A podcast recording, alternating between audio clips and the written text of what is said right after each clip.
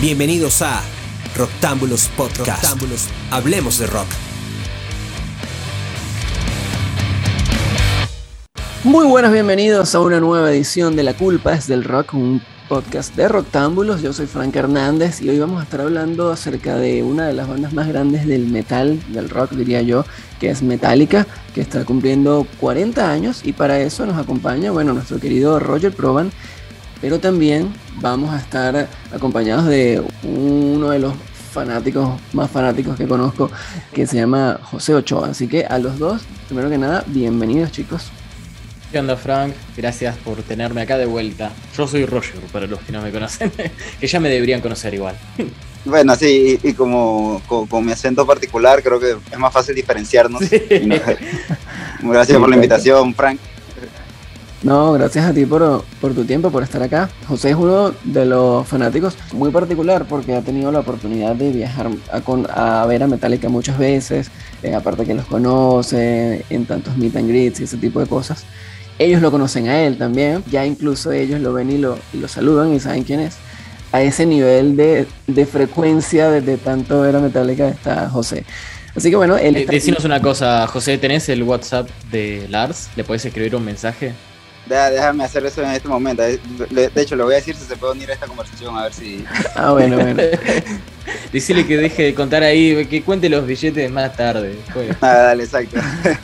Era la actividad preferida del Lars, viste, ahí, tipo, contar billetes al estilo.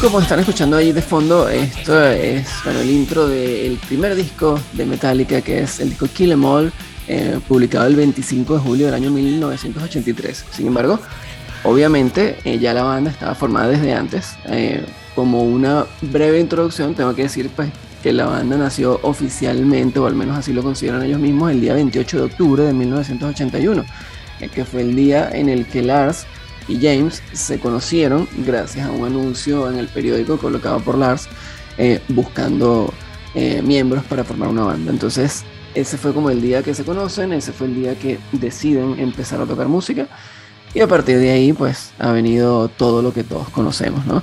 Pero por supuesto el, el primer disco, aunque ellos ya habían publicado un primer sencillo que había sido Hit the Lights, eh, que apareció en un compilado que se llamaba Metal Massacre, su primer disco como tal fue Kill Em All, uno de los más aclamados, yo creo que para los más true es el mejor disco Metallica.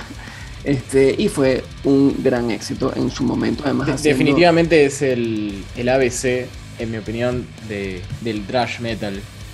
Sí, sí, y dentro del, del, famoso Big Four, el mejor debut y el que mejor sonido supo tener en comparación obviamente con, los otros muchachos que también estaban dando sus primeros pasos, Slayer, Metallica, Anthrax y los que están por fuera también de, del Big Four. Exodus. Que también estaban por ahí dando vueltas. Sí, sí, obvio. Sí, Exodus, Exodus también de Angel, o sea, están por ahí en, esa movida.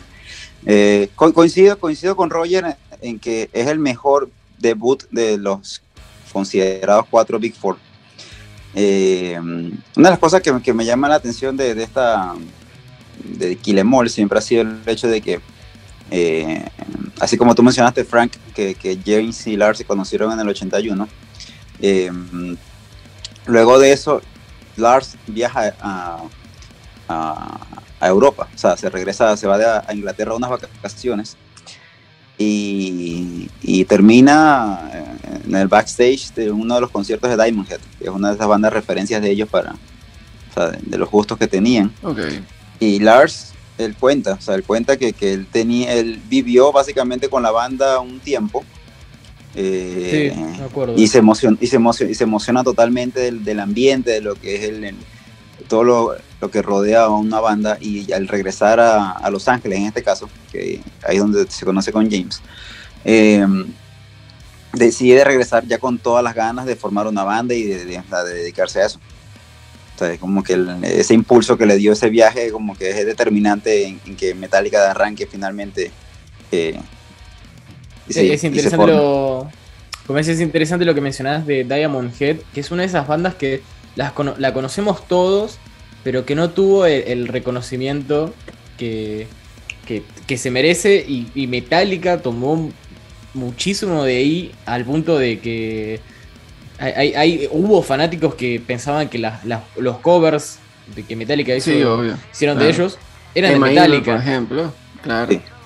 Les pasó, les, pasó en vivo de, de, Diamond Head abriendo para Metallica y los fans, no recuerdo si los abuchearon, pero sí se quedaron desconcertados pensando como que, ¿qué están haciendo estos señores eh, más grandes? ¿Qué están haciendo? Que están tocando las canciones de, de, mi banda favorita. Exacto. Eh, no, la, la, verdad que, que eh, quizás con los años no nos vamos a adelantar a, a, lo que fue el álbum de covers de Metallica, pero Metallica realmente para mí nació como una banda de covers eh, en cuanto a que toda esa influencia británica que ellos siempre han mencionado que tuvieron para, para empezar a tocar música, o sea, así fueron puliendo. O sea, en, el caso de, James ni de Lars, ninguno es estudiado como tal. O sea, eran muchachos adolescentes que lo que querían era tocar música y, y disfrutar eso. O sea, realmente era como que por ahí empezaron. O sea, no, no. Sí, sí, total. Exacto. Y así empieza la mayoría, ¿no? O sea, la mayoría empieza haciendo covers, siempre.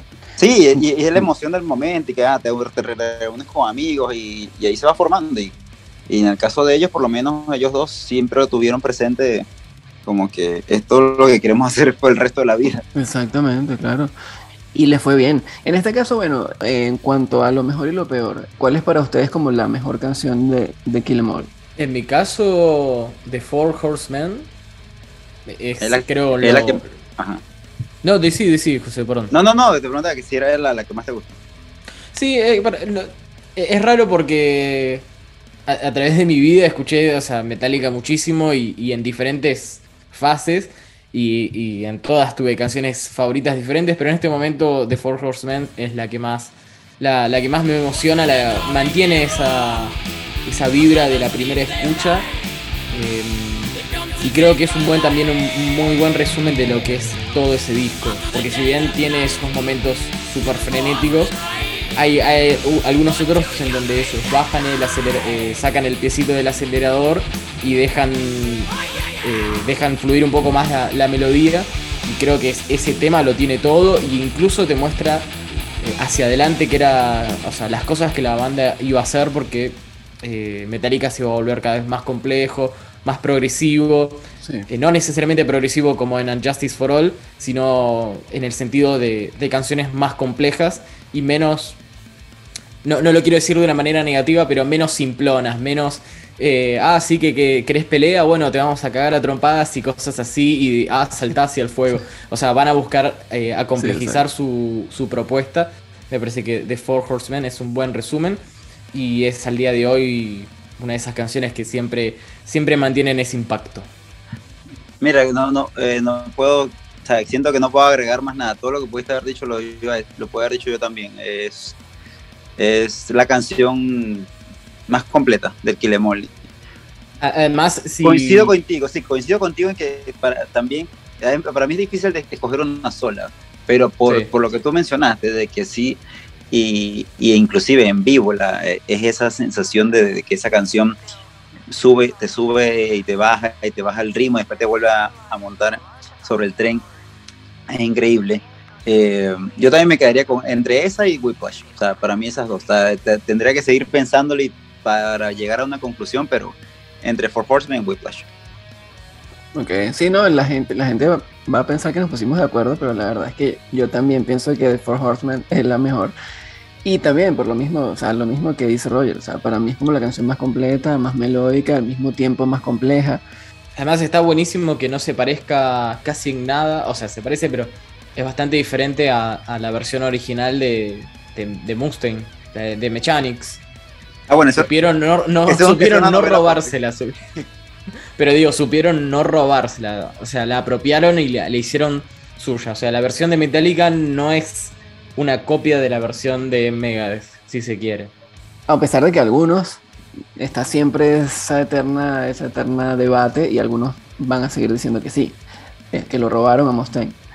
Yo creo que con, ese, debate, ese debate con, los años como que ha ido, o sea, ya como que la, aceptación o no sé si es la manera de, o sea, que, vamos a estar hablando de, una novela de 40 años, o sea, como que en su momento me imagino que en los 80 esa guerra entre fans debe haber sido fuerte, sí, sí, inclusive.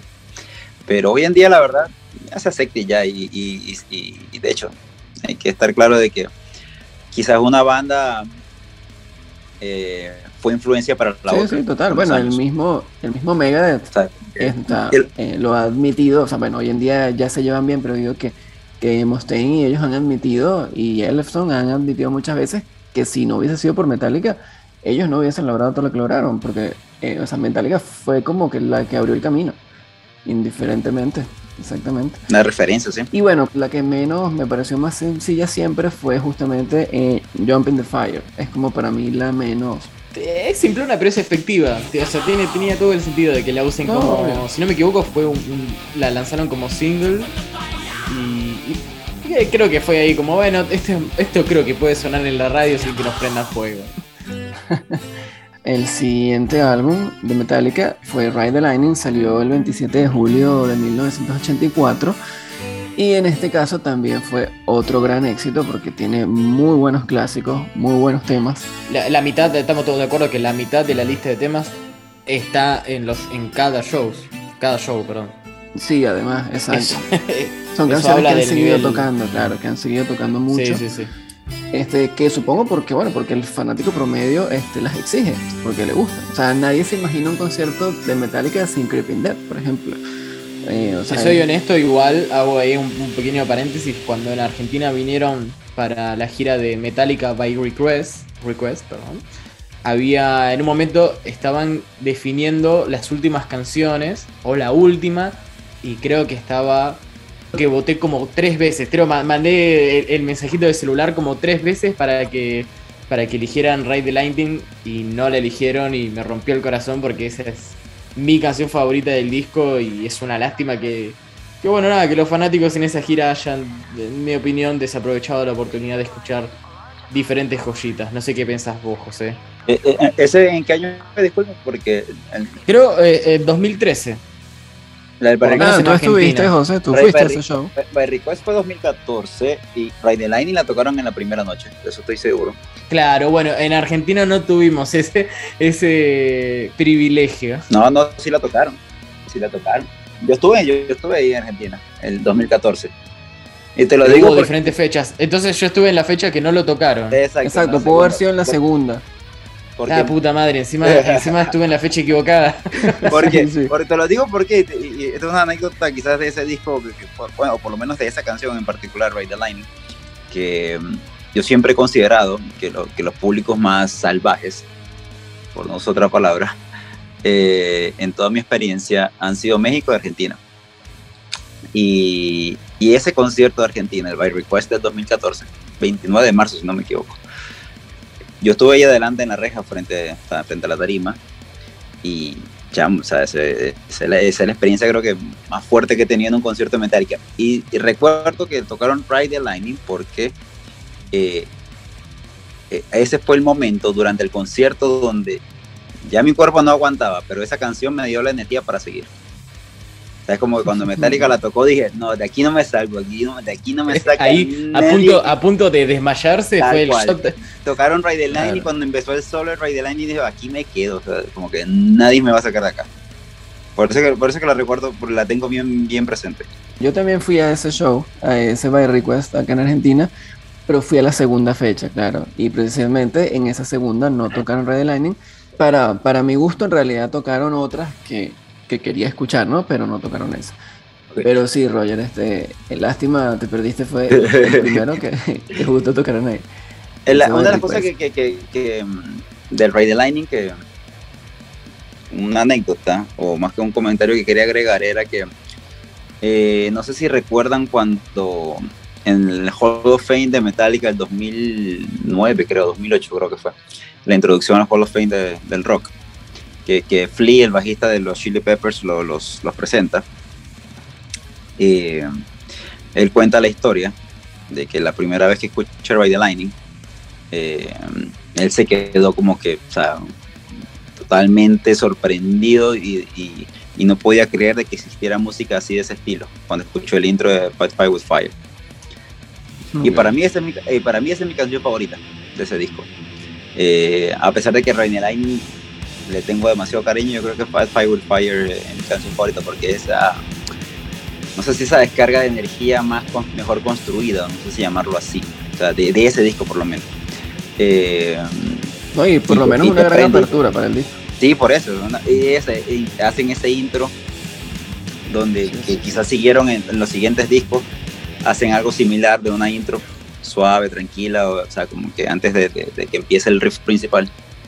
Que además es algo muy particular, ¿no? Metallica siempre, o por lo menos antes, eh, este, utilizaba mucho eso de ponerle intros a las canciones, intros eh, lentas, suaves, eso la verdad era muy particular, por lo menos hasta hasta Unjustice for All, creo, lo hicieron. Sí, sí. Ya después medio que ya no pusieron tantos intros, pero... Devolvieron, sí. Volvió con Death Magnetic. Ah, cierto. Y yo iba a mencionar lo del tema de las, eh, las intros acústicas. Que se nota que en Unjustice for All el tema no lo pusieron a propósito como primer, como primer, eh, como, como el tema de apertura, para no parecer eh, que estaban repitiéndose, porque lo habían hecho con Battery, ah, lo habían hecho con Fight Fire with Fire, y fue como... Sí, sí, sí, era como... Mm, está buenísima esa intro, pero está bueno que, hayan querido cambiar. Además, eh, nos dio esa, e, esa increíble canción de apertura como es Blackened. Sí, exacto. Bueno, ya vamos a llegar ahí. Pero entonces, bueno, para cerrar, eh, ¿cuál es para ti la mejor canción de Radio Line, Roger? justamente esa canción. Esa canción, la que le da título, me parece, de lo mejorcito. Y no me odien, pero para mí la, peorcita sería eh, Fight Fire with Fire, pero. ¿En serio? es, pero, no, bueno, pero si, duele es porque es porque es en serio, ¿viste? Me, duele elegirla, pero es la que es la que me quedo. Es la que claro, me quedo igual, exacto. No quiere decir que sea mala, como dijimos antes. No, no, me duele, me duele elegirla. Todas son tan buenas que esa es la que menos. Claro es la que menos me sorprende, para serte honesto. Eh, o sea, es como que es, parece un. Eh, como una continuación de Kill Em All y como que todo este disco se trata más que nada de mostrar un Metallica mucho más. Eh, una propuesta más rica, más diferente. Se, suena como un disco, un, tema de, de Kill Em All. Sí, y ahí, como menciona Frank, a ver, yo puedo decir que mi canción menos favorita de Ride the Lightning es Escape, la verdad. Eh, Quizás porque ahí, vamos a, tocar temas de gustos, porque en lo particular, o sea, en mi persona yo soy más de música rápida, o sea, de música agresiva. Entonces hay personas que pueden gustarle la música agresiva y rápida, pero también buscan ese, esa dinámica dentro de la canción. Ride the Lightning es, es, muy buena para eso, así como hablamos de For Horsemen tienen esa dinámica dentro de la canción, pero mantienen su velocidad y cierta agresividad. O sea, en mi caso, mm, soy más hacia la música totalmente agresiva y rápida, o sea, como que es lo que más me, me atrapa, vamos a decirlo de alguna manera. Y con los siguientes discos, vamos a, vamos, o sea, la tendencia va a seguir, vamos a, vamos a decirlo así. claro, claro. Va a seguir siendo así. Sí, bueno, a mí la que, la que más me gusta en Ride the Lightning es, es Creeping Dead. Y en realidad por un tema de que es como o sea, cuando estuve pensando en qué canción, o sea, yo dije, bueno, que Dead fue como la única canción de ese disco que me gustó la primera vez que la escuché. Apenas la escuché dije, qué temazo, increíble. Pero todo el disco es buenísimo. Eh, o sea, uno, uno elige, uno dice la que menos me gusta y te aseguro que me gusta más que un montón de otras canciones en la vida. Y entre las que menos me gusta de ese disco está Trapped Under Ice, que, también es como una que me parece, ay, que está bueno, pero normal. Todavía pienso que son unos bobos por no haber aprovechado y tocar ese tema en la Antártida. El único tema que tenían que tocar en ese setlist y no lo hicieron. vamos, a, llegar al punto de que la Antártida era. Conozco muchos muchas personas que estuvieron ahí. Muchos amigos tengo que estuvieron ahí en la Antártida. Eh, y mm, era un concierto ya como que. o sea, si, si, bien el set es un set muy clásico, muy. muy de canciones conocidas no hay ninguna sorpresa. Era por eso, creo, o sea, era, como un evento ya, en este caso por la... valga la propaganda. Eh, eh, ya era un evento ya montado, ya no, no, ahí no como que no iban, no iban a escuchar ninguna canción extraña o diferente. Hubiese sido ideal, por supuesto, yo también coincido. Trap on the Rise hubiese sido. No, es que por eso era solo esa canción, solo esa canción. no importaba si no, sí, sí, sí, no, no, quería que me metan The Fry End of Sanity. Eh, bueno, o, bueno, no sé, nunca lo bueno, obviamente yo lo pregunté y me dijeron que no, pero la hubiesen tocado y que no la pone y no la hubiesen grabado. No me importa, pero que la hubiesen tocado por lo menos y, y las personas que estuvieron presentes se hubiesen quedado con esa, esa alegría. Bueno, Frank nos va a matar, viste, que quiere pasar a, Master of Puppets. Estamos ahí, tipo, como, no, un momentito, señor. Ah, tenían otra anécdota, tenía otra anécdota, pero vamos a seguir. vamos a alargar aquí. Ah, bueno. No, no, está bien. Ah, no, igual, exacto. La idea es que tengamos anécdotas de cada disco, así que, así que tranqui, que hay más tiempo. El siguiente, por supuesto, bueno, es Master of Puppets, uno de los mejores discos también, yo creo que no solo de Metallica, sino de, de la historia del metal publicado el 3 de marzo de 1986. Aparecen, aparecen los 500 mejores discos de la Rolling Stone. Eso ya te dice, dice mucho. Aparece junto con el Black Album, si no me, si no me olvido. Pero, pero además en, en, las listas que son únicamente metal, aparece siempre entre los primeros lugares. Eh, y bueno, aquí sí es difícil elegir una, una canción este, que más nos guste y menos nos guste, porque prácticamente uno podría decir que todas son buenas, ¿no? A ver, aquí es mi álbum favorito lo puedo decir de entrada. Eh, para mí no hay canción ni siquiera como que decente, ¿no? Todas son excelentes, todas son, o sea, no, obras maestras todas, pero... Y si, para, y si te tuviera que preguntar, ¿cuál es la que menos escuchar, eh, la que menos escuchas ahora porque ya la escuchaste demasiado? Ya, la que tenés quemada. La que tengo quemada. No, obviamente, la, que más he escuchado es Master of Puppets, pero inclusive es la canción que cuando yo escucho en vivo eh, me prende de una manera. O sea, es como que ese riff principal de Master of Puppets es una lección. Es el shot de es una adrenalina. es como que claro. define creo lo que para mí es un riff de, de, metal, de thrash totalmente. O sea, e, e, esa, claro, es el ABC. Un ABC, exacto. Que, que, quien quiera aprender a hacer thrash, que se aprenda esa, esa intro y ni siquiera, ¿sabes? Master of Puppets, ni siquiera que tantas veces que lo he escuchado, no me aburre y no creo que me aburra jamás en la vida. Pero la que menos he escuchado es difícil. Es difícil porque yo podría decir eh, Welcome Home Sanitarium. Quizás. Porque es la más lenta, que la que tiene menos. Como que. Más suave, claro. Una de las más suaves. Pero inclusive para mí es una obra, porque de la mitad hacia adelante es una obra maestra también. No, sí, es que todo. Bueno, a mí particularmente, la que menos, la que menos escucho, por decirlo así, como, como dice Roger, la que me parece es que pondría de último en mi lista de Master of Puppets es eh, Leper Messiah. Es como la que menos escucho.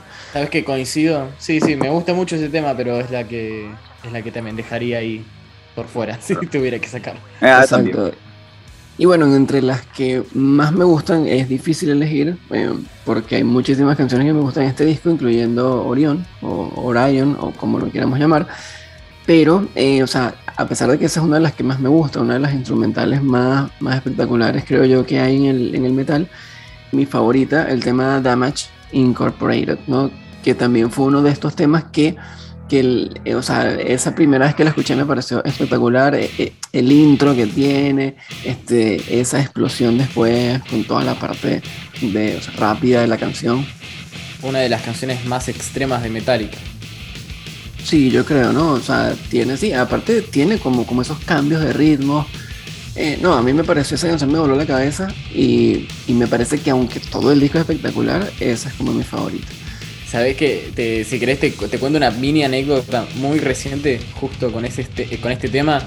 Yo trabajo en y todas las mañanas cuando tengo apertura me pongo música. Y esta semana preparándome para este podcast eh, fui haciendo como un, disco por día, pero creo que fue el miércoles que estaba escuchando Master of Puppets.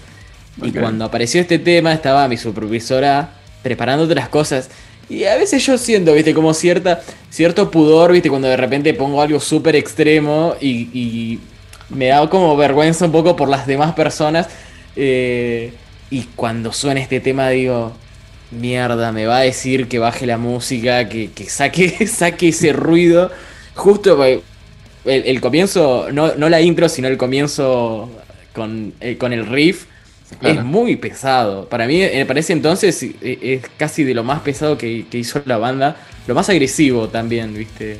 Que, hicieron. Y, nada, me, causó un poco de gracia tratar de camuflar y seguir con la cara, tipo, concentrado. No, pero está bien, está bien. Estás ahí dándole un poquito de, cultura también para que Enseñando, sí, claro, que conozcan que hay otros tipos de música, bueno. Exacto, es como que el aporte que uno le hace al entorno de que... Por lo menos saben que no les gusta. Me parece, ah. eso yo lo prefiero, por lo menos... pero lo, ¿te gusta o no te gusta? No, pero no lo escuché y bueno, ahora ya lo escuchaste. Exacto.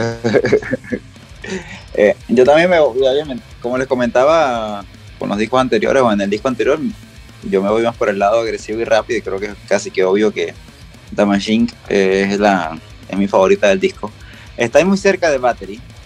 Pero, claro, esa es otra. Pero The Machine, quizás por ese, esa, esa sensación de, que también en vivo la tocan muy, muy poco. Sí, no la, tocan eh, no la tocan desde hace como tres años, que la tocaron, cuatro años que la tocaron en Inglaterra.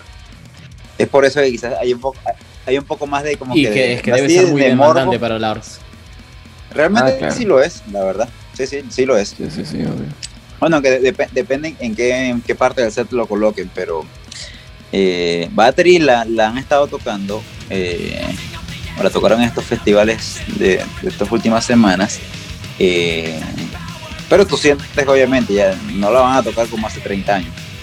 Sí, obvio, Muy difícil con la, con la misma agresividad y velocidad hace 30 años ya, no suena. pero, pero, pero, que, la sigan tocando demuestra de que la banda todavía tiene energía y, y obviamente es que eh, requiere bastante eh, energía como tal esa canción y no, no, no es fácil de sacar en vivo. Sí, sí, bueno, otro de los temas que ellos habían dejado de tocar por mucho tiempo había sido justamente Orión. Y bueno, creo que más por un tema también de. Entiende. Sí, exacto. por el luto, exacto. una especie de... No, y además, tal vez eh, las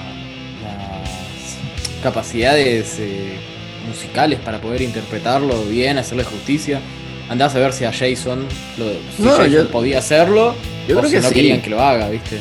Exacto, para mí era un tema de que ellos no querían que nadie más tocara esa canción. Pero Jason tenía la capacidad. Yo creo que sí tenía la capacidad. Exacto, no, no, no, no, llegaron a ese punto de, tocarla en vivo eh, con Jason. O sea, ni siquiera hacer como que una especie de, finta, pues. No sé si hay otra palabra que pueda. Sí, exacto, como que, mira, una magia, una magia. Sí, una magia. Una magia, algo así. O sea, sabes que ahí me eh, estaba. Pero me estaba fijando el setlist de los Metallica by Request. Eh, en esa fecha que tocaron Ride the Lightning, también tocaron Orion, que fue la segunda fecha. Yo estuve en la primera. Y. Exacto. Puta madre, me dan ganas de tipo, volver en el tiempo y elegir el segundo concierto. Claro. Sí, bueno, yo fui a esa segunda fecha. Este, y bueno, exacto, una de las cosas que me gustó fue eso, que tocaron Orion. Y fue como que, wow, Y esa segunda fecha, esa segunda fecha abrieron con Master of Puppets. Con Master of Puppets. Master sí, de eso también acá lo dicen en las notas.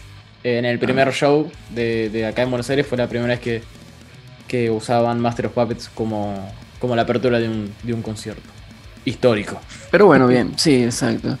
Ese disco, bueno, evidentemente fue también el que marcó toda la tragedia de haber perdido a Cliff y que justamente, bueno, ese podría ser, yo creo que, que, todos podríamos coincidir en que ese fue como el momento más triste en la carrera metálica, ¿no? El haber perdido a Cliff Burton en, en esa gira, en la gira del Master of Puppets. Pero para cuando ellos eh, este, eh, deciden continuar, que me parece también una de las mejores decisiones que han tomado en su carrera, el haber continuado, entonces eh, publican este disco, Justice for All, que es sumamente eh, técnico, este, es muy exigente. Hay otro, otro detalle con los discos y con Metallica, es que ellos, bueno, con cada disco se iban superando en, en, su éxito comercial, ¿no? O sea, cada disco iba haciéndolos cada vez más populares y eran discos que eran, eran muy buenos, pero, pero parecía que cada vez se superaban, algo que no es común. O sea, muchas veces uno escucha una banda que es muy buena, un disco muy bueno, y uno piensa, bueno, el, el siguiente va a estar difícil que lo superen. Y resulta que ellos lo hacían. Claro, claramente no era, no era coincidencia, no era suerte. Exacto, exacto.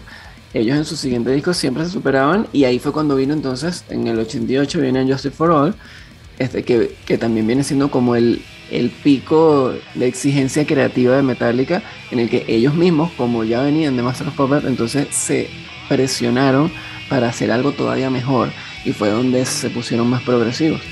Y que cabe destacar con lo que mencionabas ahorita, Roger, sobre si Jason era o no capaz de, de tocar un tema como Orion. Y bueno, este disco, o sea, Jason hizo el Unjustice for All, lo grabó en, en dos días él, claro, en ese entonces como estaba todavía todo este tema del luto y que la banda en cierto modo no quería a Jason, ellos grabaron todos aparte y, o sea, Jason estuvo totalmente excluido y cuando él lo llamaron para que, bueno, ya están las canciones listas, ven y graba, él estaba únicamente con el productor del disco y las partituras. ¿eh? Y le dije, bueno, aquí están las partituras, el, ahí estoy acá con el detector de toxicidad, tipo, en, ese periodo de Metallica, Dios mío, tipo, ahí, ahí es cuando de repente tendría que haber caído una figura, no sé, me sale decir corporativa, pero no, voy a decir medio paternal y decirles, chicos, vayan a terapia. Jason no tiene la culpa, ¿viste? ¿Qué, estás haciendo, Lars? Subí de vuelta la perillita esa. No, no, no, no. subir el volumen de vuelta. Eh, fue muy. Fue, ese es el periodo realmente. Eh, ojo, este es mi disco favorito de Metallica. Me cuesta decir que es la mejor decisión que, hizo el grupo seguir sin Cliff, porque si hubieran dicho no, si hubieran cerrado ahí su capítulo y después empezado otra banda, nos hubieran dejado tres discazos que me animo a decir que no hubieran quedado ahí en la historia. Hubiera, se hubiera seguido hablando de esos tres discos eh, pilares del género. Em, pero pero realmente es el periodo más inmaduro de la banda en cuanto a, sus personalidades, a lo que le hicieron a Jason. Me parece que es lo peor que hicieron eh, como banda, fue, fue maltratar así a, un tipo súper, súper genuino, súper amable, o sea, que no, no, no se merecía realmente la tormenta de mierda y que encima le salvó las papas, tipo, eh, hay que recordar eso, eh, le salvó las papas eh, ellos finalizaron la gira de, Master of Puppets con él. O sea, necesitaban a alguien, ¿viste? Entonces eh, fueron como bastante ingratos. Y sin embargo, el disco es mi preferido. Me encantaría escuchar una versión del disco con, bueno, con el bajo como corresponde. creo que perdieron la oportunidad de hace poquito cuando lanzaron la, la remasterización de ese disco. Y está más o menos igual, ¿viste? Es como, este era el momento, chicos. Así que es raro, es como, es agridulce este periodo de Metallica, pero es altamente productivo. Sí, hay, hay quizás, a ver, eh, hay varios elementos que considerar. Eh, ahí, depende de la, perspectiva de, cada quien. Mm, para mí, estamos hablando de, un momento en donde la banda o sea, todos los integrantes, los, cuatro integrantes, incluyendo a Jason, estamos hablando de, personas de 23, 24 años. No, eh, eh, eh, inmadurez, por supuesto que hay.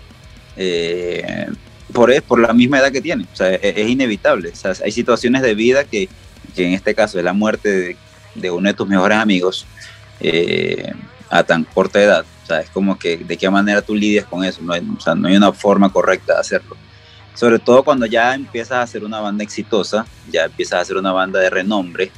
Eh, en, esa época ellos mencionaron mucho que, que estaban justamente en, conciertos y, la, y James y Lars iban viajando, producían las canciones, regresaban a los conciertos. Sea, era una época como que muy álgida y, como que nunca hubo una sesión completa de los cuatro integrantes para grabar. Eh, las canciones se hicieron juntos, de hecho, el Blacken el intro como tal, o el riff principal de Blacken eh, es de Jason. Es de Jason, sí. Eh, y, pero para la grabación en sí nunca hubo como que sesiones de la banda completa, sino como que estaban, y fueron grabando como pudieron y al final, como mencionaron ustedes, Jason terminó con el productor eh, en dos días grabando todas las canciones él solo, o sea, terminando de, de completarlas. Eh, lo que, lo que el mismo Jason dijo en su momento, en su entrevista, eh, no sé si él justifica el hecho de que su bajo no se escuche, pero es básicamente algo como que lo que mencionaba, desde, mira, mi, mi, mi muchacho, James y Lars, estaban toda esta rutina, iban, viajaban, volaban. Obviamente estaban algo pasado de tragos, tomaban las decisiones que se tomaron en el momento, quizás no fueron las mejores, pero eh, o sea, ¿qué se va a hacer? Ya, ya, el disco salió y mira, si el bajista, el baterista quiere que lo suyo se escuche más, le va a subir volumen a, la batería, a la caja. O sea, si el guitarrista quiere que él se escuche lo de él, se le sube el, a la guitarra. Y los demás, que bueno, que sí Igual, te digo que me, encanta el sonido del disco, sé que es medio criticable desde algunos puntos, desde un punto de vista como eh, profesional, de hoy en día no, suena muy medioso, que no sé, que la batería está muy arriba o muy al frente. No sé, a mí me encanta, tipo, si es si, le hubieran agregado el bajo como correspondía, eh, lo sigo, lo, de, medio polémico, me voy a poner, pero lo elijo por encima del sonido del Black Album. Listo, lo dije. Yo entiendo que Jason en ese momento no haya dicho nada porque es como, claro, estás ahí, entraste a la banda más importante del género de ese momento, súper exitoso, imagino que también. Y además, ¿no? él miraba el bolsillo. Él era fan, viste, se miraba, se miraba el bolsillo y había guita, viste. Em, o sea, y además estaba tocando con sus héroes, viste, o, bueno, con, con, personas que admiraba muchísimo. Esa me parece que es la razón por la cual se, se dejó, viste, que, lo cagaran, viste. Pero, pero bueno, medio, medio políticamente correcta la respuesta de, Jason, ¿viste? Sí, obvio, hoy, hoy en la actualidad, digo. No, pero cuando, yo, creo, yo creo que pero como cuando él, también en esas declaraciones él dice, pero cuando empieza a ver que tu cuenta bancaria crece y crece y crece y sigue creciendo, gracias a eso como que la mía claro, claro ojo, igual yo no busco que el chabón se enoje con Metallica, es algo que ya es agua debajo del puente pero que es como, y sí, la verdad que no, no me gusta que hayan hecho esto, esto está mal, el disco no, sonó lo que podría haber sido, listo. Tranca, es como respuesta hechos, básicamente, no opinión. lo bueno fue eso, exacto, que a pesar de todo, fue un éxito. Yo creo que, yo creo que a la, a la final eh, el mismo Jason lo menciona, él dice, ah, el disco es el disco, ok, el tema es que en vivo él sonaba, ¿sabes? Cuando él estaba en tarima, él sonaba. Porque si tú me dices que en vivo también le bajaban el bajo, coño, sí, ahí, sí, sería como. hubiera sido el colmo. Ahí sí hubiera sido el colmo. Pero él, dice, ok, el disco, los muchachos están alcoholizados, drogados, lo que sea, y, justamente Que, sí, y que, tenían un deadline para cumplir con, el, con la entrega del, del material y, y quedó así. Y bueno, así salió. Bueno, X. Fue el disco. Entonces yo creo que Jason lo ve esa perspectiva de que, mira, ajá, de que la embarraron, sí, la embarraron. Pero todo lo que vi, todo lo que vino después de, eso, antes y después, eh, tú dirás, lo compensa todo. O sea, el disco, la verdad, sí, ok, se quedó mal grabado, pero en vivo la banda sonaba poderosa. Tú ves el concierto de Seattle del 89 y, o sea, quizás de los, de los, de los, de, los momentos en vivo que tú dices, que, qué potencia tiene esta banda. O sea, es imposible superar esto. Ahí que lo mencionás, justo para mí esa fue la mejor gira de la, de la banda, o una de las mejores. Tal vez porque tenía la, puesta en escena de, de, si no me equivoco, era la, estatua de Unjustice de la tapa. Doris. Doris. No me acordaba que se llamaba Doris, pero es verdad. y que en un momento la, dinamitan, ¿viste? La, derrumban y, e, eso, tipo, es súper impactante. Me encantaría que Ah, no, me encantaría no. Iba, a decir algo como que me encantaría que la banda haga esas cosas en la actualidad, pero las hacen también. Porque si ves las puestas en escena de todos sus shows, eh, son increíbles. Solo que bueno, ahí para, para, para el año que era, para hacer 1989, tener una puesta en escena así me hace acordar mucho también a lo que hacía Iron Maiden. Con todo, o sea, todo, o sea, es como un show. Sí, con, con toda esa teatralidad.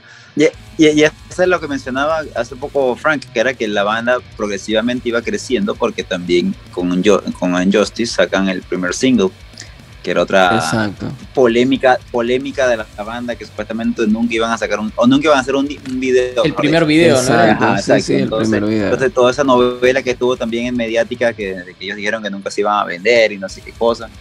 Eh, pero eso también a la final contribuyó a que crecieran exponencialmente, porque te hace Además, ver en el la- video, el video y- de, y de además el es video- buenísimo. es buenísimo, totalmente. Y para Sí, mí, sí. esa para mí fue una, fue una muy buena decisión de la banda, la verdad. Sí. Eh, no solo haber hecho el video, no solo haber hecho el video, sino haber hecho ese video como tal. O sea, algo totalmente particular, diferente, exacto. contar realmente algo, Y llevar un mensaje, de- lleva- llevar un mensaje a través del video. Y para un tema de 8 minutos, tipo. Sí, a pleno, Sí, confianza, o sea, Aunque, tenían aunque- aunque yo confianza. creo que yo creo que sí, yo creo que ellos grabaron la versión completa, pero creo que en TV solamente pasó Sí, la claro, versión en video, corta que duraba exacto. cinco minutos, creo. Sí, en Creo que video sí. una versión cortada, claro. Pero bueno, bien, igual este, no solo fue su primer video, también entonces con el Justice for All vino, eh, justamente con One como sencillo, vino eh, la primera eh, nominación Nominación. a un Grammy. Y que además no solo fue la primera nominación, sino que además la academia inventa una nueva categoría de, de metal, hard rock metal, eh, por eso. O sea, porque, porque entonces por primera vez había una banda que hacía metal y era popular. Y entonces como que había un, un montón de gente exigiendo, epa, hay que tener en consideración a esta gente. Para Mustaine, que la mira por TV, decía Lars. Sí, no, irónicamente lo gracioso es que aquí viene la otra, el otro chiste de que es, nominaron a Metallica pero le dieron el premio a, a Jethro Tull. Entonces ahí vino todo el mundo también a caerle encima porque, porque tenían en la misma categoría a Jethro Tull y a Metallica que nada que ver. Y entonces luego, al año siguiente, los Grammys vuelven a nominar a Metallica y ahí sí se lo dieron. en una categoría ya más de metal, que igual son categorías que ya no existen. Hoy en día y echaron para atrás y ahora de nuevo la categoría es una mezcla de todo, metal y hard rock, ¿no? Pero en ese momento, in- entonces in- intentaron hacer esa separación porque, bueno, porque Metallica estaba, estaba siendo popular. Y bueno, yo había dicho que ese era el primer disco de Jason, pero en realidad, bueno, era el primer disco de estudio, pero ellos ya habían hecho el, Exacto. el EP, ¿no? El EP del Garage Days, en el que aparecía Jason ya. Sí, sí. Ah, y, y bueno, y, digo, y, en ese, en ese Garage Days del 87, el bajo suena como debe sonar. Y, pero digo, pero Sí, digo, el, el tema, el, el tema del Justice es, es eso solamente. O sea, justamente esa semana, quizás de la última semana de, de- de edición o de terminar de hacer la mezcla, James y Lars se fumaron una que no era o, Sí, o estaban de bebido. No, o- igual o para mí. o- y- y- para mí tiene que ver con que era. Para mí tiene que ver con que era un disco de covers. Y no un disco de estudio. Eh, a los discos de estudio claramente le dan otro tratamiento. Y no hacen lo que hicieron eh, en ese disco de covers. Que claramente la mezcla no es que es, no es, que es mala, pero no es la mejor. Eh, e incluso en el librito de. de ¿Cómo se llama el, el disco que más tarde lanzaron de, de covers? Que se me fue. Eh, no, bueno, el EP es Garage Days y luego es Garage Inc. Garage Inc. Ahí está. En Garage Inc. En el librito adentro dice como, che, muchachos, cálmense, si la mezcla no es perfecta. eh, Tipo, es como que tienen esa intención. No, no, o sea, no, no, no, se, no se rompan la cabeza pensando en, ah, ¿cómo puede ser que no haya sonado, que no suene tan bien? Tipo, tómenlo como por lo que es. Por eso, ¿viste? Como que no se estaban poniendo todos los huevos en esa canasta. Eh, Pero sí, pero yo igual coincido ahí con José en que probablemente el, el principal motivo por el que le bajan el volumen era porque en ese momento ellos estaban, además de jóvenes inmaduros, bebían muchísimo y como tenían esa campaña de bullying contra Jason, no me extrañaría que hayan dicho, ah, baja el volumen, porque vamos a hacer una maldad y vamos a bajar el volumen. No, para mí, para mí Lars, Y Lars y James son unos hijos de puta, ¿eh? No los voy a perdonar nunca.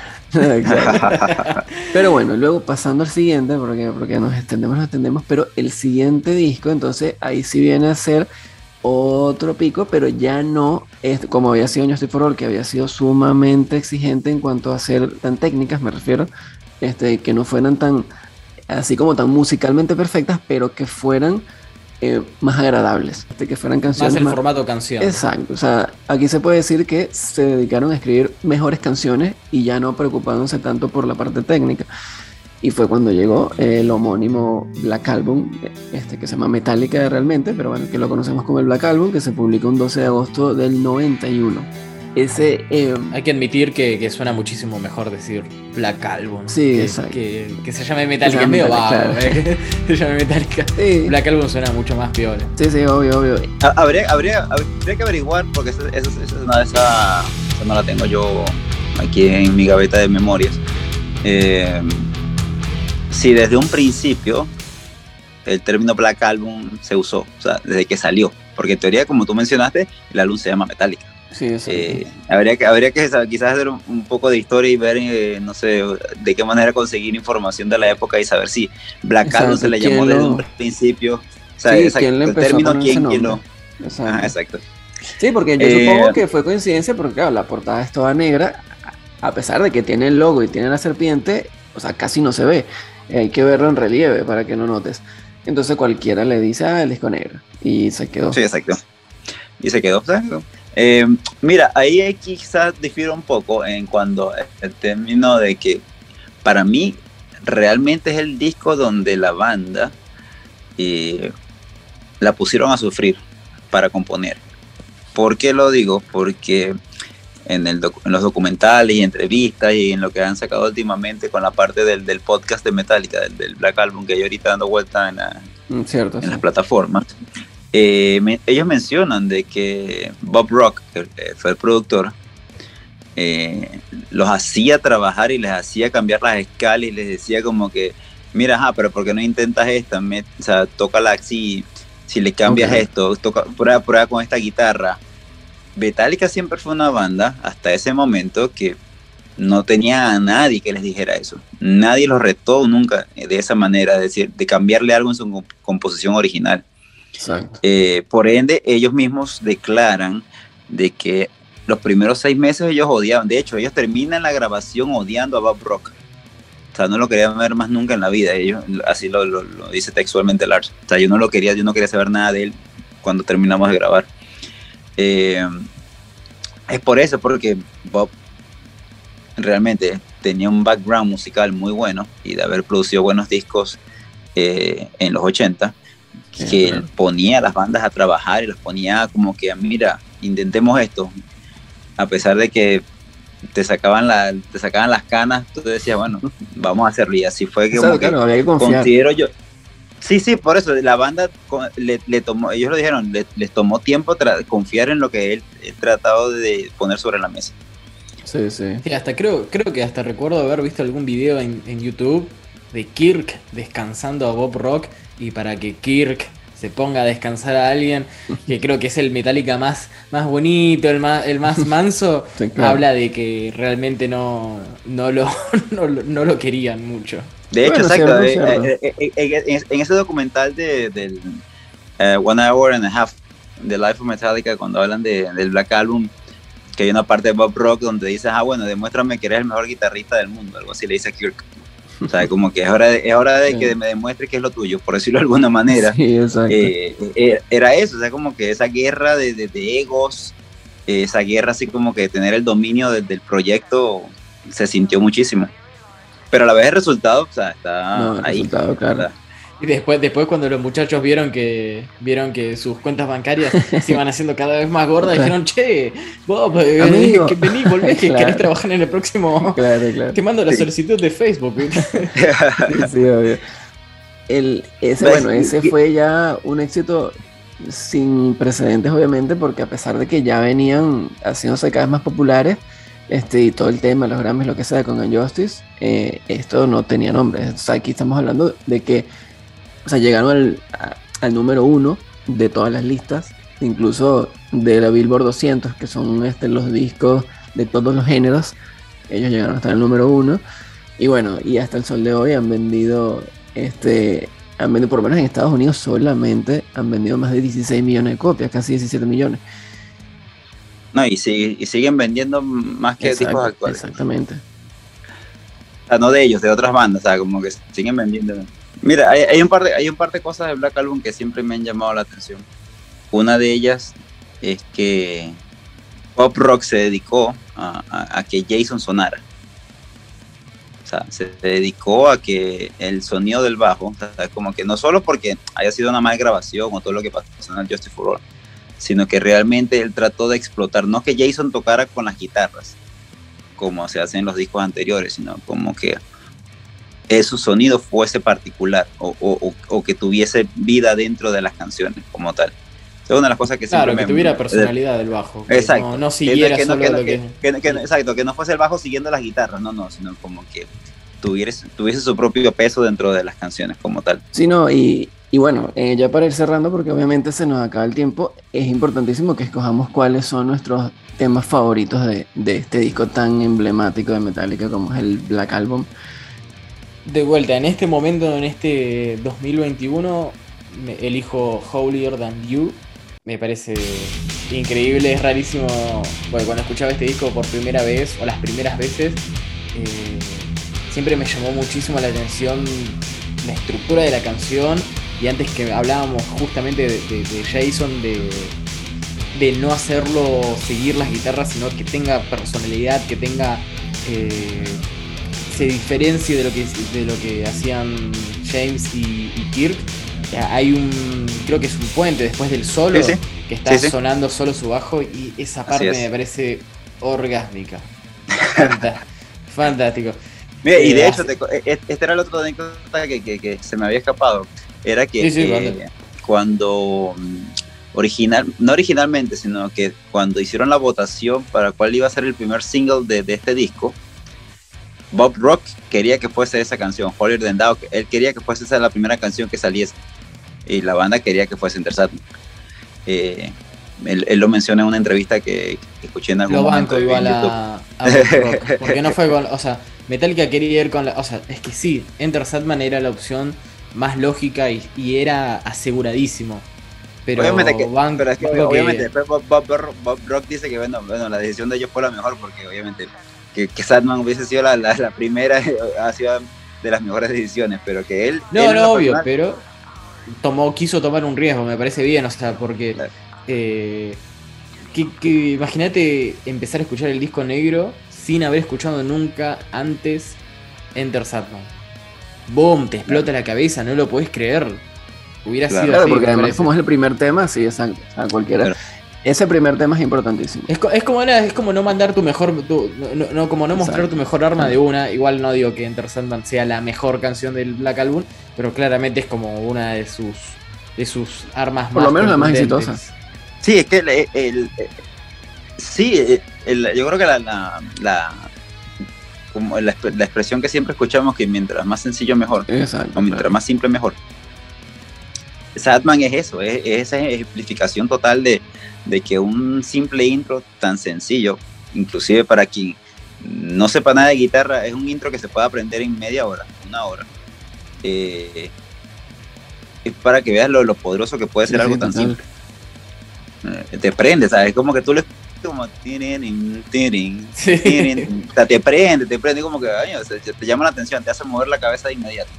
Al que no le guste ni siquiera Metallica, escucha esa canción y ya como que eh, le llama la, le llama la atención. Era viral por, eh, por ahí un video de, de un equipo de fútbol americano que utilizó la canción como intro de, del juego, de antes de ellos salir. Y cuando comienza el intro, todo el estadio se pone a saltar, eh, porque es que la canción te genera esa sensación. Así no sé. Ah, son todos caritas, no les creo nada. Que me digan cinco temas de Metallica rapidito sin buscar en Google cada uno de ellos. Ajá, en tu caso, Frank. Mi favorito en el Black Album es Whatever I May Wrong. Es un tema que siempre me ha parecido muy bueno. O sea, desde que lo escuché la primera vez. O sea, es más, creo que fue como uno de los primeros temas que escuché de Metallica en mi vida. Estamos hablando de la versión de J Balvin, ¿no? claro. Yo también, yo, yo, yo pensé lo mismo. por supuesto. De nuestro querido José. Ah, o sea, Metallica hizo un cover de la canción de J Balvin, no sabía. exacto, exacto. Mira que ese, ese, ese cover de, de, JB es la más reproducida en YouTube de todo, de todo el Blacklist. Sí, porque es que la gente así sea por curiosidad. sí, sí, sí, eso siempre. Así que bueno, ese para mí. No, no, pero. Para mí esa fue siempre la que más me, me atrajo este, o sea, cuando yo era, era un niño y, veían en TV el video de, de Whatever I May Wrong y yo decía, wow, yo quiero ser como ellos. Así que sí. ¿Y, en tu caso, José? Eh, coincido totalmente. Para mí, Whatever es la canción que tiene. O sea, en el, en el, a pesar de que me gustan, como mencioné, las, las, las canciones rápidas. Claro. Eh, True and Ever podría entrar dentro de esa categoría, pero Wherever tiene esos momentos épicos dentro de, dentro de ella. Es como que esa, esa mezcla de sonidos que con otros artistas me sucede lo mismo, de que sientes que la canción te eleva y te llega a un punto así como que de emoción total. esa guitarra medio arabesca al principio Sí, exacto, exacto. Sí, sí, que tiene un nombre particular, tiene un nombre, tiene, un nombre particular porque se me va ahorita. sé que, sé, que escucho el nombre de, ese instrumento. Sí, la cítara, ¿no es? Citar. Citar, algo así, ajá. Definitivamente es una de las canciones más eh, épicas de Metallica. Sí, sí, sí. O sea, en cuanto a epicidad, porque probablemente todos los fanáticos te dicen, no, Metallica tiene, son todos épicos los temas, pero creo que ese tema específicamente. Y es difícil elegir una canción, una canción mala en este disco también. Eh, o sea, en realidad no hay ninguna, no hay ninguna mala. pero, malas no hay, que, que, que, algunas estén rayadas exacto, o ya claro, sobre, claro, reproducidas, es otra cosa. Quemó. Como Sadman y Nothing Else Matters, pero eso no, eso no quiere decir que esas canciones sean malas. En mi caso creo que mi menos, menos preferida de God That Fail es la por ahí la que menos escucho.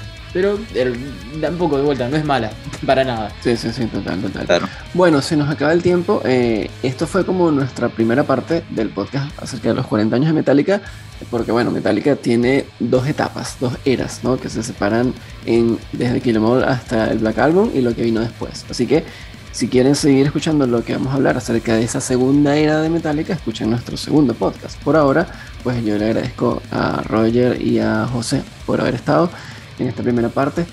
Nos reencontramos en la próxima oportunidad. Yo soy Frank Hernández y esto fue La culpa es del rock, un podcast de Roctámbulos. Hasta pronto. Esto fue Roctámbulos Podcast. ¿Te gustó? Visítanos en roctámbulos.com y en las redes como arroba roctámbulos.